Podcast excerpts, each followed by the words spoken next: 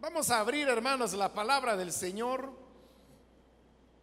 Los, los, días lunes estamos estudiando el libro de Hebreos. Hemos llegado al capítulo número 7, que comenzamos en la última oportunidad. Y vamos a leer ahora los versículos que continúan en este estudio que vamos desarrollando versículo a versículo hasta terminar el libro.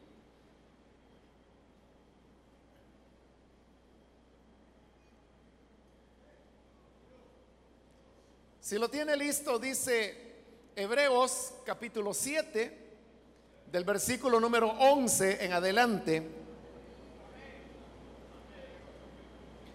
Si hubiera sido posible alcanzar la perfección mediante el sacerdocio levítico, pues bajo este se le dio la ley al pueblo, ¿qué necesidad habría de que más adelante surgiera otro sacerdote según el orden de Melquisedec y no según el de Aarón?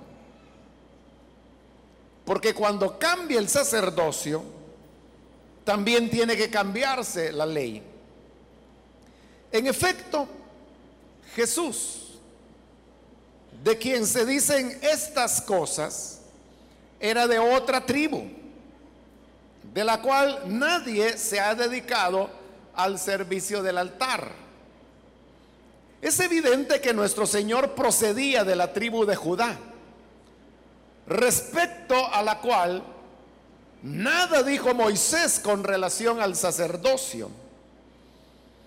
Y lo que hemos dicho resulta aún más evidente si a semejanza de Melquisedec surge otro sacerdote que ha llegado a hacerlo no conforme a un requisito legal respecto al linaje humano, sino conforme al poder de una vida indestructible. Pues de él se da testimonio Tú eres sacerdote para siempre, según el orden de Melquisedec. Por una parte, la ley anterior queda anulada por ser inútil e ineficaz, ya que no perfeccionó nada. Y por la otra, se introduce una esperanza mejor mediante la cual nos acercamos a Dios. Y no fue sin juramento. Los otros sacerdotes llegaron a hacerlo sin juramento, mientras que éste llegó a hacerlo con el juramento de aquel que le dijo, el Señor ha jurado y no cambiará de parecer, tú eres sacerdote para siempre. Por tanto, Jesús ha llegado a ser el que garantiza un pacto superior. Ahora bien, como a aquellos sacerdotes la muerte les impedía seguir ejerciendo sus funciones, ha habido muchos de ellos. Pero como Jesús permanece para siempre, su sacerdocio es imperecedero por eso también puede salvar por completo a los que por medio de Él se acercan a Dios, ya que vive siempre para interceder por ellos. Nos convenía tener un sumo sacerdote así, santo, irreprochable, puro, apartado de los pecadores y exaltado sobre los cielos. A diferencia de los otros sumos sacerdotes, él no tiene que ofrecer sacrificios día tras día, primero por sus propios pecados y luego por los del pueblo, porque él ofreció el sacrificio una sola vez y para siempre cuando se ofreció a sí mismo. De hecho, la ley designa como sumos sacerdotes a hombres débiles, pero el juramento posterior a la ley designa al Hijo, quien ha sido hecho perfecto para siempre. Amén. Hasta ahí dejamos la lectura. Pueden tomar sus asientos, por favor, hermanos.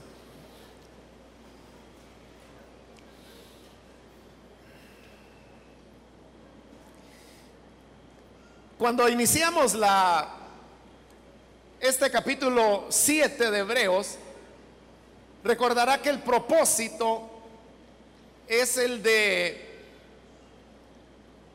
demostrar que el Evangelio, es decir, la gracia que hemos recibido a través del Señor Jesucristo, es superior a la ley de Moisés y por lo tanto al pacto que era sobre la base de las obras. Este es el tema central que se desarrolla en todo este libro de Hebreos. Y digo libro porque, como ya lo expliqué en su oportunidad, Hebreos no tiene ninguna característica de carta. No tiene destinatarios, no tiene saludos, no tiene las formas acostumbradas en la época de cómo una carta comenzaba. Y luego todo el desarrollo, usted se ha venido dando cuenta que es más un desarrollo teológico que una carta que pudiese haber sido dirigida a una iglesia o algún creyente.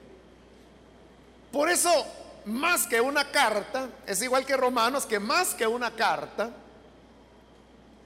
es un tratado teológico y desde ese punto de vista es más un libro que una carta, aunque le hayan puesto el nombre de carta algunos siglos después que el documento había sido terminado de escribir.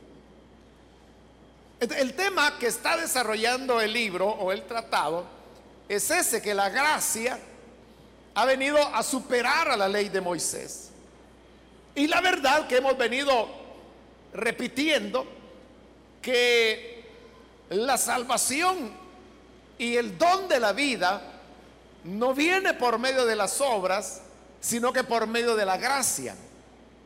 Algo que acá en la mente todos lo sabemos, pero que cuando llega el momento de la práctica, es, como también le he explicado, donde las personas se pierden y se olvidan que la salvación es por la gracia de Dios y no por los méritos o las obras que el ser humano pueda hacer.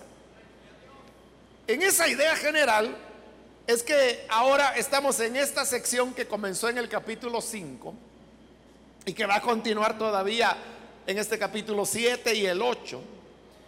Y es el tema del sacerdocio. Y para no eh, repetir lo que ya he explicado en otras ocasiones, nos centramos en este capítulo 7, donde se demuestra que el sacerdocio de nuestro Señor Jesucristo es un sacerdocio superior al sacerdocio de Aarón.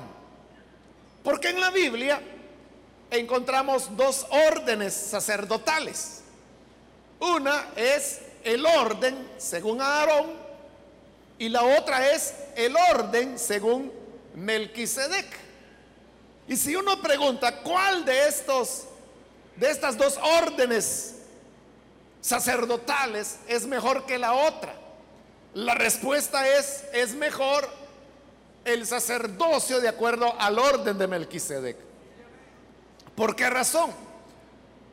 Porque este capítulo 7 utiliza dos pasajes del Antiguo Testamento para demostrar eso. El primer pasaje es en el libro de Génesis, en el capítulo 22, que como lo vimos cuando estudiamos los primeros 10 versículos de este capítulo, presenta el relato del encuentro que Abraham, volviendo de derrotar a los reyes, tiene con Melquisedec y cómo le entrega los diezmos de todo. Y como lo decía la parte final, en Abraham, Leví, que es el que tiene el sacerdocio y quien recibe los diezmos de Israel, dice, entregó los diezmos a Melquisedec, porque Leví iba a ser nieto, perdón, bisnieto de Abraham. Entonces, si los mismos, el mismo sacerdocio arónico entregó diezmos a Melquisedec, entonces significa que indudablemente el sacerdocio de Melquisedec es superior. Como lo vimos en estos versículos, que dice, porque el mayor es el que bendice al menor. Y quien bendijo a Abraham fue Melquisedec. Y por eso decía, miren cuán grande es este Melquisedec, que incluso bendijo al que tenía las promesas, que era Abraham. Ese pensamiento, que ya lo vimos detalladamente en la última ocasión, es el que se basa en el capítulo 22 de Génesis. Pero ahora, a partir del versículo 11, el argumento se basa en otro pasaje que es en el Salmo 110. Porque resulta que Melquisedec en el Antiguo Testamento solamente es mencionado dos veces. La primera vez, que es el capítulo 22 de Génesis, al que hemos estado haciendo referencia, y la segunda vez es en el Salmo 110. De hecho, en este capítulo 7 es ya la tercera vez que este libro cita los mismos versículos del Salmo 110. Lo único que las citas han venido siendo aplicadas a temas diferentes. Pero hoy se va a aplicar al tema del sacerdocio, aunque ya lo hizo una vez en el capítulo 5. También citó allí los mismos pasajes del Salmo 110 para comenzar a hablar acerca del tema del sacerdocio. Pero ahora los retoma. Entonces, el versículo 11 dice, si hubiera sido posible alcanzar la perfección mediante el sacerdocio levítico, que es el mismo arónico, pues bajo este se dio la ley al pueblo, ¿qué necesidad había de que más adelante surgiera otro sacerdote según el orden de Melquisedec y no según el de Aarón. Probablemente pueda llamarle a usted la atención que ahí dice que por qué era necesario que surgiera otro sacerdote después, después de haberse establecido el sacerdocio arónico. Entonces, si usted retiene los cuadros mentales de la Biblia, usted se puede hacer la pregunta, ¿por qué dice que Melquisedec apareció después de Aarón?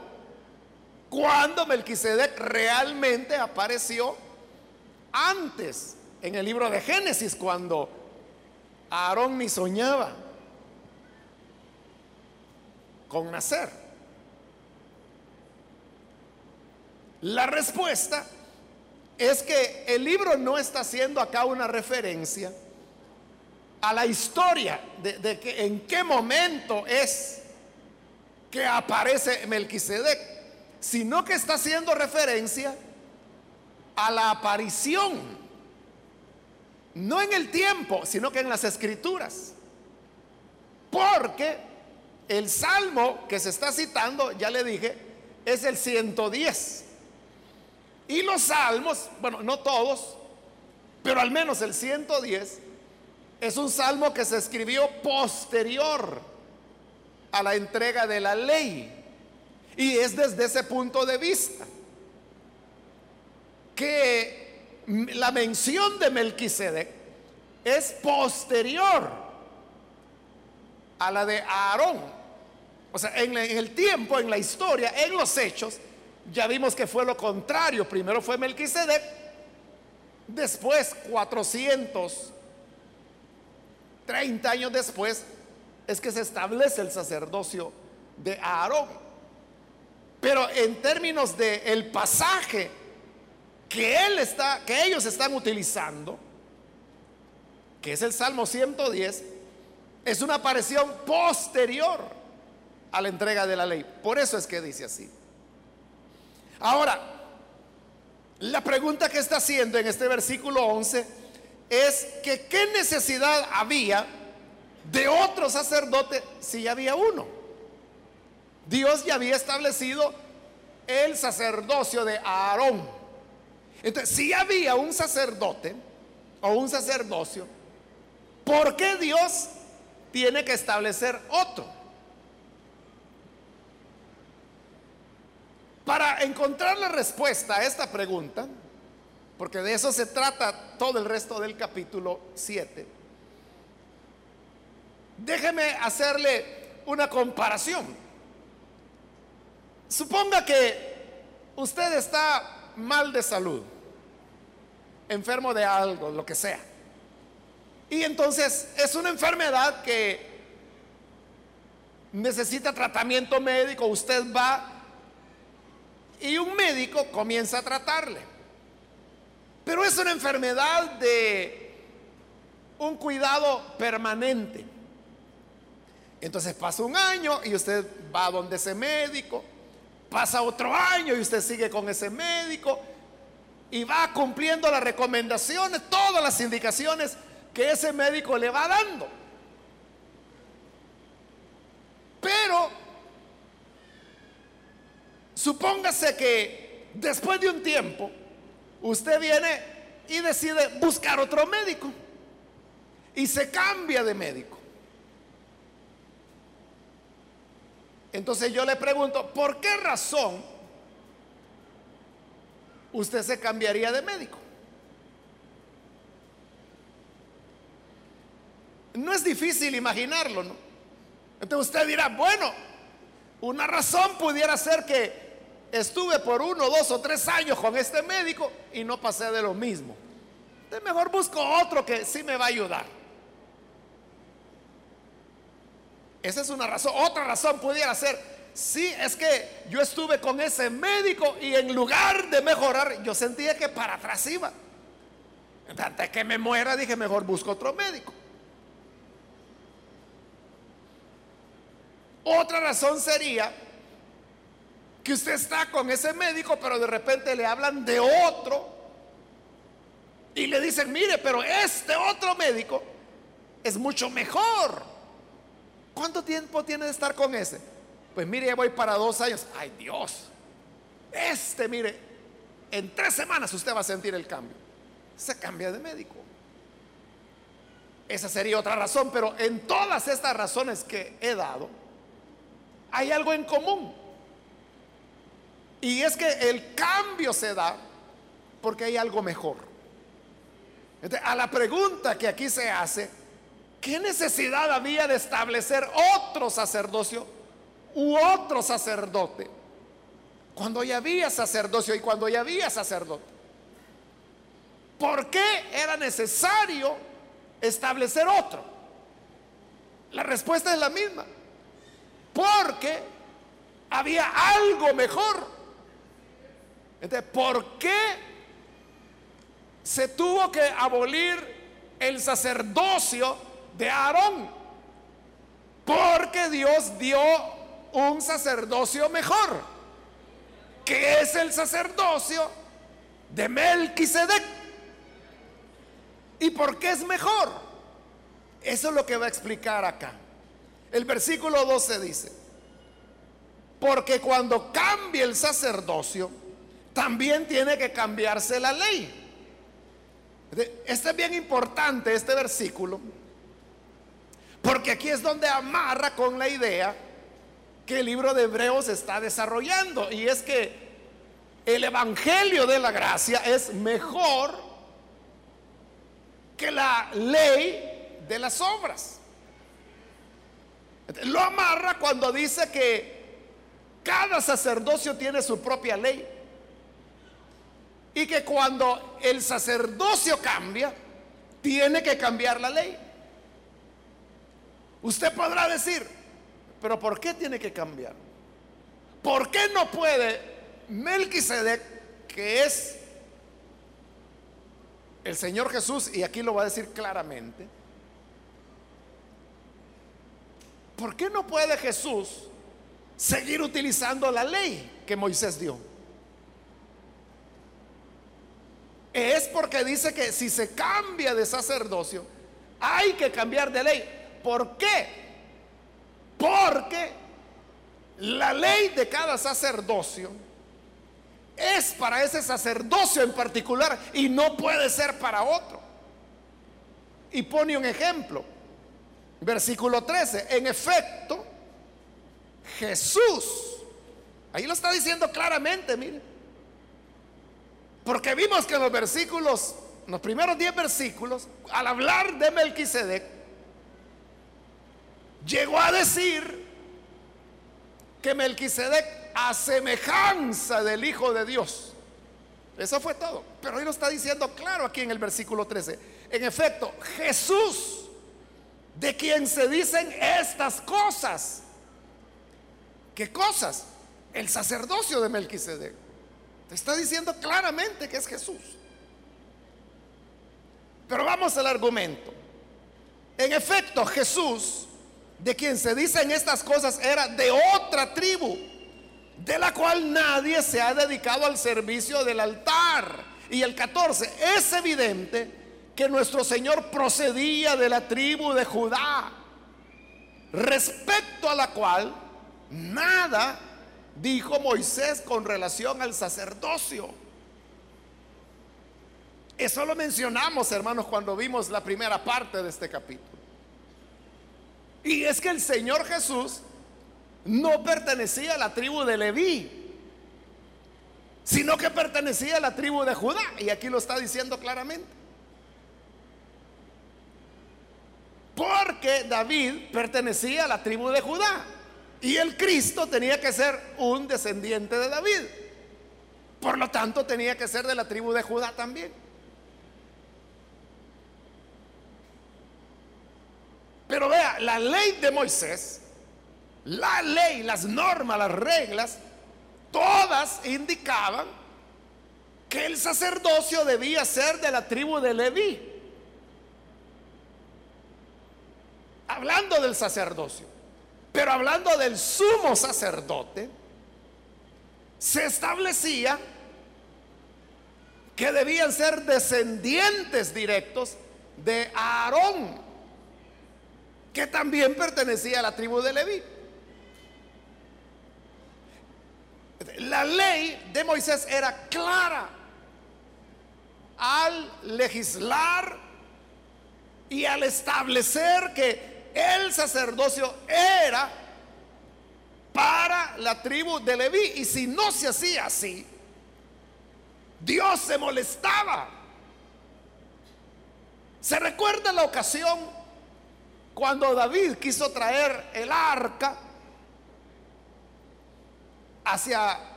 la parte alta de Jerusalén donde él había construido su palacio. Colocaron el arca sobre una carreta tirada por bueyes, pero cuando venían en el camino los bueyes tropezaban, la carreta se, se tambaleó y el arca parecía que se iba a caer. Entonces hubo uno de los hombres que iban en ese desfile de alegría llevando el arca, al ver que el arca del Señor se caía, él no lo pensó, sino que como una cuestión refleja, extiende la mano y detiene la caja. ¿Y qué pasó? Lo mató Dios. Lo mató. ¿Por qué lo mató? Porque no era levita. Él no podía tocar las cosas sagradas sino solo los sacerdotes. Y así yo podría... David entendió. Y por eso es que cuando después trae el arca, ya la, vez definitiva, él dice, serán levitas quienes lo traigan. Y ahí ya no pasó nada. Porque la ley establecía firmemente que el sacerdocio era para Leví. Ahí lo tiene bien claro. La ley entonces responde al sacerdocio que está en vigencia, que en ese caso era el de Aarón. Entonces, a la pregunta que nos hacíamos, ¿por qué Jesús no puede ejercitar su sumo sacerdocio utilizando la ley de Moisés con nosotros, o la ley de las obras, o de los méritos? ¿Por qué no puede?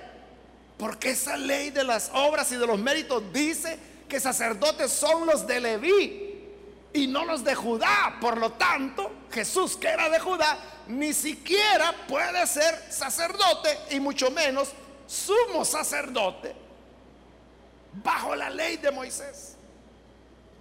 Entonces, si se cambia el sacerdocio, hay que cambiar la ley. El argumento, no sé si logro dárselo a entender. El argumento es que si estamos bajo el sacerdocio de Melquisedec, ya no estamos bajo la ley de Moisés y de las obras o la ley de los méritos, porque esa era la ley de otro sacerdocio, que era el de Aarón, no el de Melquisedec. Entonces usted me dirá, entonces si ya no hay ley, ¿bajo qué estamos nosotros? Bajo el sacerdocio o sumo sacerdocio del Señor Jesús, que es Melquisedec. Nosotros estamos no sin ley, como dice la escritura, como dice Pablo, sino que estamos bajo la ley del amor, que es la gracia, es el evangelio que no es por méritos, no es por obras, sino que es por esa bondad que el Señor tuvo que sin merecerlo, Él nos salvó, nos perdonó, nos hizo sus hijos por la fe. Es por la fe y no por las obras para que nadie se gloríe, dice la carta a los Efesios. Versículo 15. Y lo que hemos dicho resulta aún más evidente si a semejanza de Melquisedec surge otro sacerdote que ha llegado a hacerlo, no conforme a un requisito legal respecto al linaje humano, sino conforme al poder de una vida indestructible. O sea, porque ya se explicó cuál era la ley bajo el sacerdocio de Aarón. La ley era que sacerdotes era la tribu de Leví. Pero bajo el sacerdocio de Melquisedec, ¿cuál es la ley? La ley del sacerdocio del orden de Melquisedec dice que el sacerdocio no se recibe por medio de sucesión, como era en el caso de Aarón, que cuando Aarón murió, le sucedió su hijo. Al morir su hijo, le sucedió su nieto. Al morir su nieto, le sucedió su bisnieto y sucesivamente, generación tras generación. Eso decía la ley del sacerdocio arónico. Pero la ley de Melquisedec que dice que es sacerdote aquel que goza de vida indestructible. Eso dice la nueva ley. Que es sumo sacerdote el que goza de vida indestructible. Y si usted me pregunta, ¿a dónde está escrita esa ley? Versículo 17. Pues de él, de Jesús, de Melquisedec, se da testimonio. Tú eres sacerdote para siempre. Para siempre. Según el orden de Melquisedec. Está citando el Salmo 110. Ahí está demostrando que Melquisedec no es sumo pontífice mientras esté vivo y que cuando se muera, entonces el hijo de Melquisedec va a seguir. Dios dijo, eres sacerdote para siempre. Y como ya lo vimos en la primera parte, dice que Melquisedec no tiene principio de días ni fin de días. Él no muere. ¿Cuántos creen que Cristo está muerto? Ah, ya iba a decir amén, ¿verdad? Pero, ¿cuántos creen que Cristo está muerto? ¿Y cuántos creen que Cristo está vivo? Si yo le preguntara por qué está vivo, bueno, hay, hay mil razones, ¿verdad? Usted me puede decir, bueno, yo estoy seguro que está vivo porque acabo de estar hablando con él. Y esa es prueba que está vivo, ¿verdad? ¿Cuántos han hablado este día con Cristo?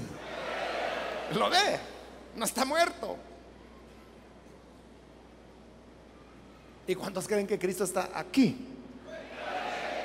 Porque él dijo, donde se reúnan dos o tres, ahí estoy yo en medio de ellos. Amén. él está vivo.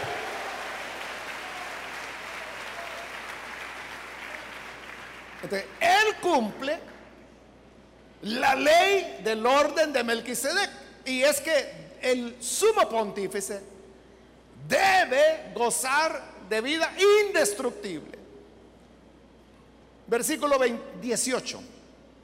18. Por una parte, dice, la ley anterior, que es la ley de Moisés, queda anulada por ser inútil e ineficaz. Fíjese que si de entrada este libro de Hebreos hubiera dicho eso, eso que acabamos de leer, que la ley de Moisés queda anulada por ser inútil e ineficaz. Eso le hubiera chocado a cualquier hebreo, hermano. Por eso es de que el libro es tan cuidadoso en ir armando los argumentos. Porque primero da las razones. Y cuando las personas han entendido las razones, entonces vienen las declaraciones contundentes. Igual que en los primeros tres capítulos. Bueno, el capítulo 1, se recuerda usted que es una larga lista de citas del Antiguo Testamento que va haciendo y que no llegan a nada porque es hasta en el capítulo 2 donde empieza a sacar la conclusión.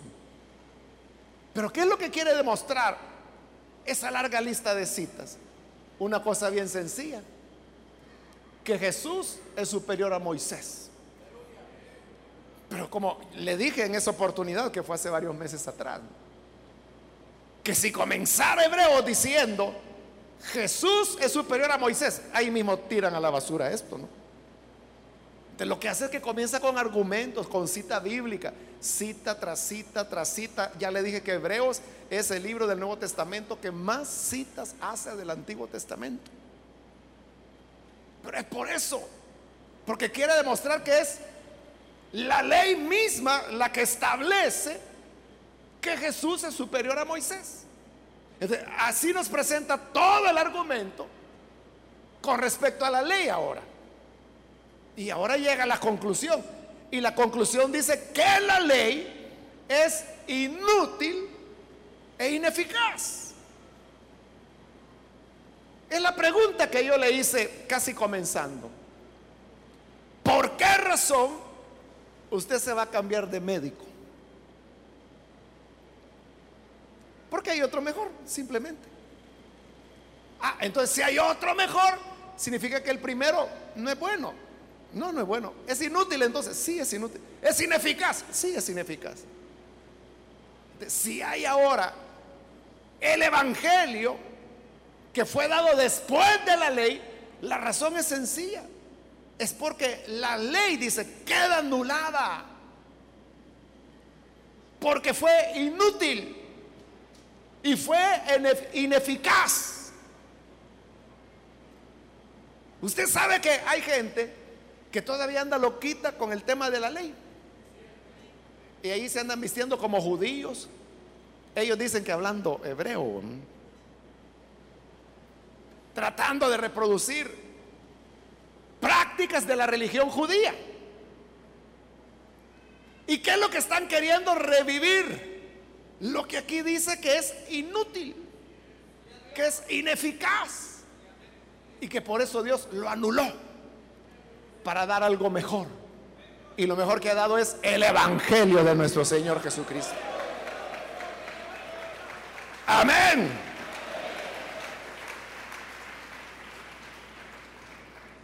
Una vez me encontré en una librería, estaba yo y se me aparece ahí un, un hermanito que saber de dónde era.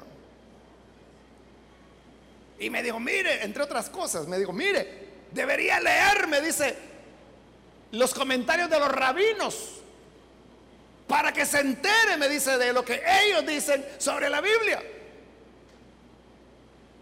¿Y yo para qué quiero saber la opinión de aquellos que la escritura dice que Dios los anuló y que son inútiles y que son ineficaces? ¿Para qué? Para eso mejor leo la palabra, ¿verdad? O sea, comenzando porque ellos no creen en el Nuevo Testamento, de entrada. Para ellos el Nuevo Testamento es un fraude. Entonces, ¿qué voy a aprender de esa gente? Pero como le digo, hay gente que cree que, que los judíos, que los rabinos, que los cuernos, que la quipa que usan en la cabeza, que los flecos, que los mantos, que el hebreo. Y la Biblia dice claramente que eso Dios lo anuló. En lugar que nosotros andemos buscando soplar cuernos de carnero, mejor que ellos vengan a aprender del Evangelio de gracia de nuestro Señor Jesucristo. Eso es lo correcto. Y eso es lo que Pablo decía. Pablo decía, si fuera posible que uno diera la salvación a cambio, decía, yo entrego mi salvación a cambio de que mis hermanos los judíos conozcan el Evangelio de Cristo. Pero como no se puede cambiar, la salvación que el Señor nos ha dado es eterna, por la razón que vamos a ver aquí. Y es para siempre. Entonces yo no, aunque yo diga, Señor, quítame a mí la salvación y dásela a mi mamá. Y la condenación de ella, dámela a mí. No se puede cambiar. No se puede.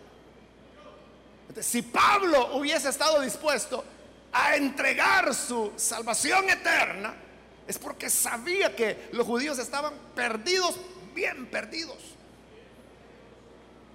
Por eso le digo, ellos son los que necesitan venir a escuchar las buenas nuevas de salvación. Y esa es la razón por la que Pablo se metía en cada sinagoga y les hablaba de Cristo y lo expulsaban y les hablaba de Cristo y los, lo azotaban y le hablaba de Cristo. Y el día que casi lo despedazan allá en Jerusalén, le dijo al centurión romano, mira, déjame hablarle al pueblo. Y le habló en arameo. Y se sorprendió el soldado y le dijo, Oye, ¿y qué no eres tú el egipcio?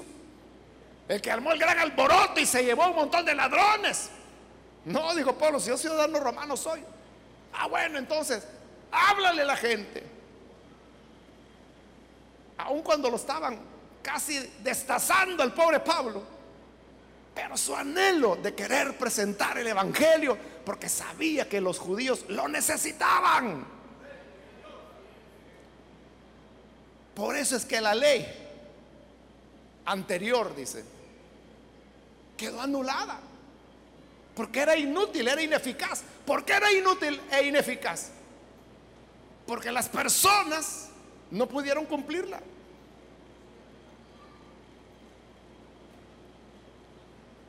¿Quién hace las obras de la ley?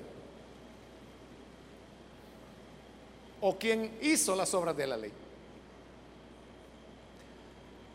Recuerda ya en Hechos 11, cuando el Espíritu de Dios ha llevado a Pedro a anunciar el Evangelio a Cornelio, que era gentil, era romano. Y el Espíritu Santo vino sobre los gentiles y hablaron en otras lenguas, igual que el día de Pentecostés. Y Pedro dijo, si estos fueron bautizados por el Espíritu igual que nosotros, si ya el Espíritu los bautizó, ¿qué impide que sean bautizados en agua? Y los bautizaron en agua también. Y Pedro venía feliz por todo eso que había pasado. Y cuando llega a Jerusalén, Pedro llega feliz. Dios les bendiga, hermanos. Y los apóstoles en Jerusalén.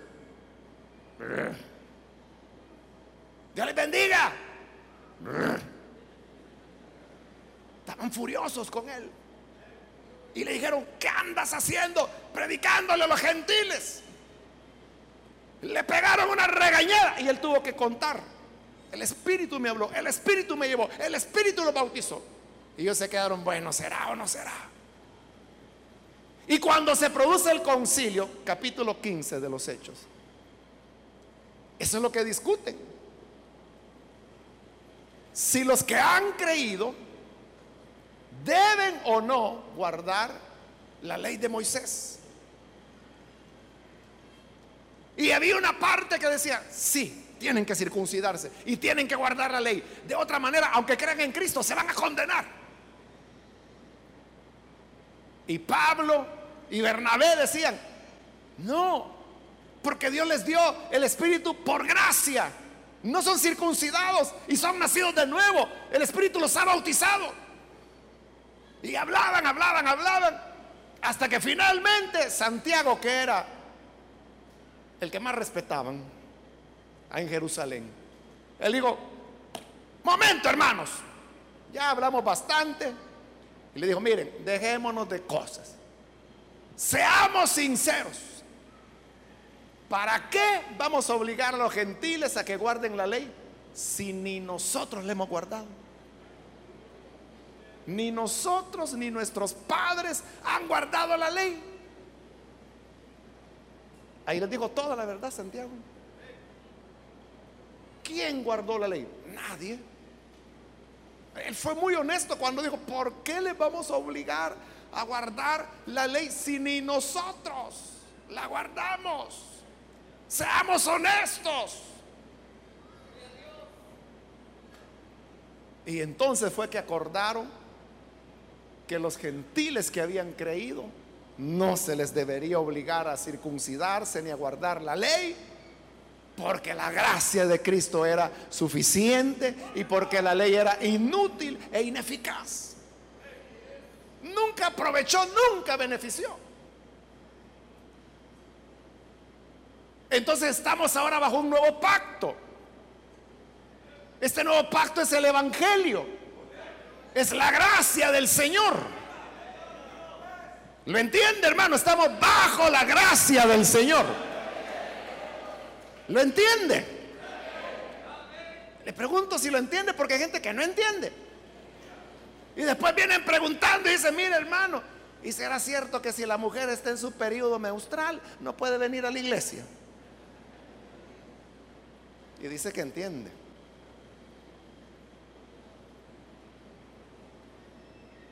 Dice que entiende el Evangelio. Pero no estamos bajo la... Eso fue inútil e ineficaz. Versículo 19. Ya que no perfeccionó nada. Y por la otra, o sea, bajo el nuevo sacerdocio, se introduce una esperanza mejor mediante la cual nos acercamos a Dios. El Evangelio sí funciona. Sí es eficaz, sí es útil. ¿Por qué? Porque dice que nos acercó a Dios. ¿Cómo fue que nosotros nos acercamos a Dios? Se lo voy a preguntar como Pablo se lo preguntó a los Gálatas. ¿Cómo recibieron el Espíritu Santo? ¿Por la gracia o por las obras de la ley? Ahí está. ¿Qué significa que el Evangelio sí funciona? Si fuera por las obras de la ley, ¿quién de nosotros, hermanos, tuviera el Espíritu? Si fuera por méritos, que levante la mano el que es lo suficientemente santo como para que el Espíritu Santo venga a morar sobre él. Jamás vamos a llegar a ese nivel. Pero bajo la gracia de Cristo, su sangre preciosa nos lava y el Espíritu Santo viene. Amén. Es por la fe, no por las obras. Versículo 20. Este es otro argumento basado en el mismo pasaje. Y no fue sin juramento, porque resulta que Aarón llegó a ser sacerdote sin que Dios se lo jurara. Pero a Melquisedec sí Dios se lo juró.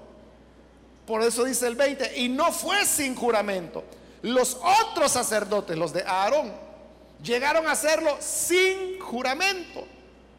Mientras que este, que ya dijo que es Jesús, llegó a hacerlo con el juramento de aquel que le dijo, y cita el Salmo 110 de nuevo, el Señor ha jurado, ha jurado y no cambiará de parecer, tú eres sacerdote para siempre. Es decir, que el padre le dijo a su hijo, te juro que serás sacerdote para siempre. Dios no necesita jurar, ya lo explicó esta carta a los hebreos. Porque Dios no miente, no necesita jurar. Pero para dar una mayor seguridad, juró al hijo y le dijo, eres sacerdote para siempre. Versículo 22, por tanto, Jesús ha llegado a ser el que garantiza un pacto superior. Nuestra confianza no es celebrar la Pascua o la fiesta de los tabernáculos o la fiesta de las trompetas. Nuestra seguridad es que Cristo es el sumo sacerdote de un pacto superior que es el Evangelio de gracia de nuestro Señor. Amén, hermanos. Esa es la enseñanza central de este libro de Hebreos. Voy a parar ahí porque ya no nos va a quedar el tiempo para los versículos que quedan. Pero hasta ahí, hermanos, donde hemos llegado, creo que queda claro, ¿no? O sea, por eso comienza en el versículo 11 preguntando, ¿qué necesidad habría de otro sacerdote? Si había sacerdote. Y si usted me dice, mire hermano, fíjese que yo quiero cambiar de médico. Yo diría, ¿y por qué quiere cambiar de médico? Y no, ya tiene uno. Lo que usted me va a decir es, sí, pero este es chambón. Este me está matando. Quiero otro, mejor. Si Dios cambió el sacerdocio y consecuentemente cambió la ley, ¿Por qué lo hizo? Porque había algo mejor. El llamado y que se hizo en el capítulo 6, que lo vimos, es a no retroceder, sino que si hemos llegado a alcanzar la gracia del Señor, que nos mantengamos en ella. Porque el retroceder, eso es lo que se llama apostasía. Y que ya vimos que dice que para ellos ya no queda esperanza ninguna. Entonces, si hemos creído en Cristo, permanezcamos fieles en Cristo.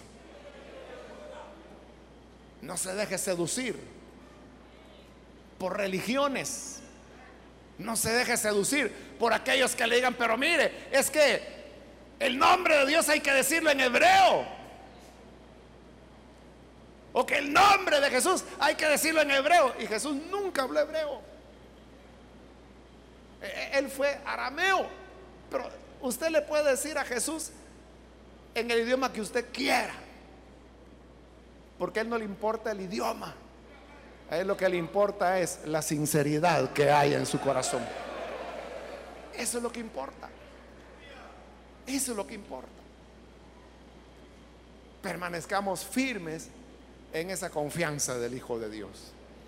Vamos a orar, vamos a cerrar nuestros ojos y quiero hacer una invitación para las personas que todavía no han recibido al Hijo de Dios como su Salvador. Hoy usted ha llegado a escuchar que Dios proveyó un nuevo sacerdocio y consecuentemente una nueva ley, porque la anterior tuvo que ser anulada por ser inútil y por ser ineficaz. Y lo que Dios puso de nuevo es el Evangelio, el creer por la gracia, la vida que viene por medio de la fe, no por obras, dice la Escritura, para que nadie se gloríe, sino que debemos creer por la fe. ¿Hay alguna persona que por primera vez necesita venir para creer en el buen Salvador? Yo le invito para que allí en el lugar donde está, se ponga usted en pie en señal que desea entregarse al Hijo de Dios y vamos a orar por usted. ¿Hay algún amigo o amiga que ha escuchado la palabra y hoy necesita venir para entregarse al buen Salvador? Póngase en pie para que oremos por usted. Acá hay un hombre que pasa, Dios lo bendiga, bienvenido. Alguien más que necesita venir para creer en el buen Salvador puede ponerse en pie. Hay otra persona, otro amigo, amiga que necesita la salvación. Es por gracia, es por la gran misericordia de Dios. No es algo que podamos lograr por nuestros méritos o por nuestra fuerza propia. Es por lo que Cristo hizo. ¿Quiere creer en esos méritos del Hijo de Dios? Póngase en pie y venga. Vamos a orar por usted. Acérquese cualquier persona, cualquier amigo, amiga que necesita creer. Muy bien, aquí hay otro hombre. Dios le bendiga. Bienvenido. Alguien más que necesita venir al buen Salvador. Póngase en pie. Venga, vamos a orar por usted. Hoy es su día. Hoy es su momento.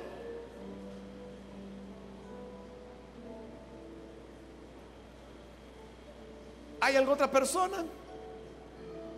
Yo le animo. No deje pasar la oportunidad.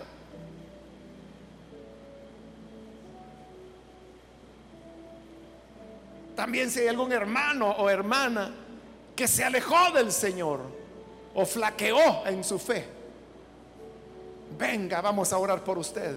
Reconcíliese. ¿Hay alguna persona, algún hermano o hermana que necesita reconciliarse? Póngase en pie. Ahí en el lugar donde está. Hoy es su momento. No lo deje pasar Queremos orar por usted. Venga, que hoy es el día de Cristo para usted. ¿Hay alguna persona? Le invito. Voy a finalizar la invitación.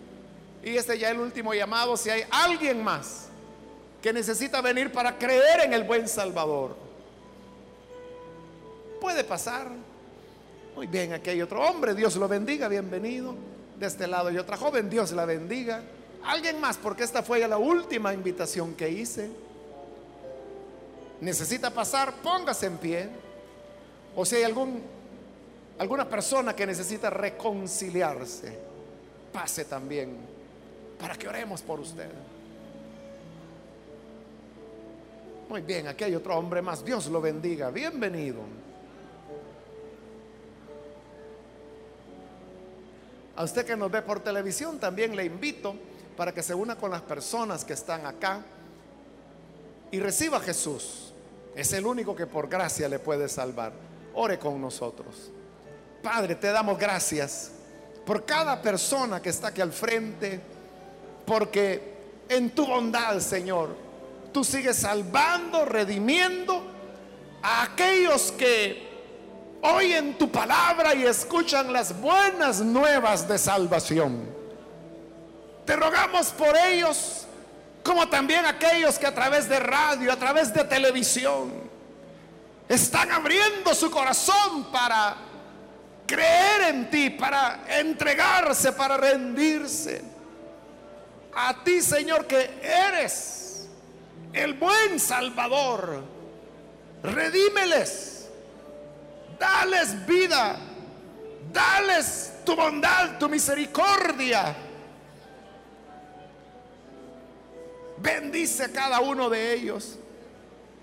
Y que sus vidas puedan ser transformadas y permanezcan firmes en la gracia a la cual tú nos has llamado. Gracias porque tenemos un sumo sacerdote de vida indestructible y que por lo tanto intercede para siempre por nosotros. Bendito seas por eso, Señor. Amén. Y amén. Bendito sea Dios. Damos la bienvenida a estas personas.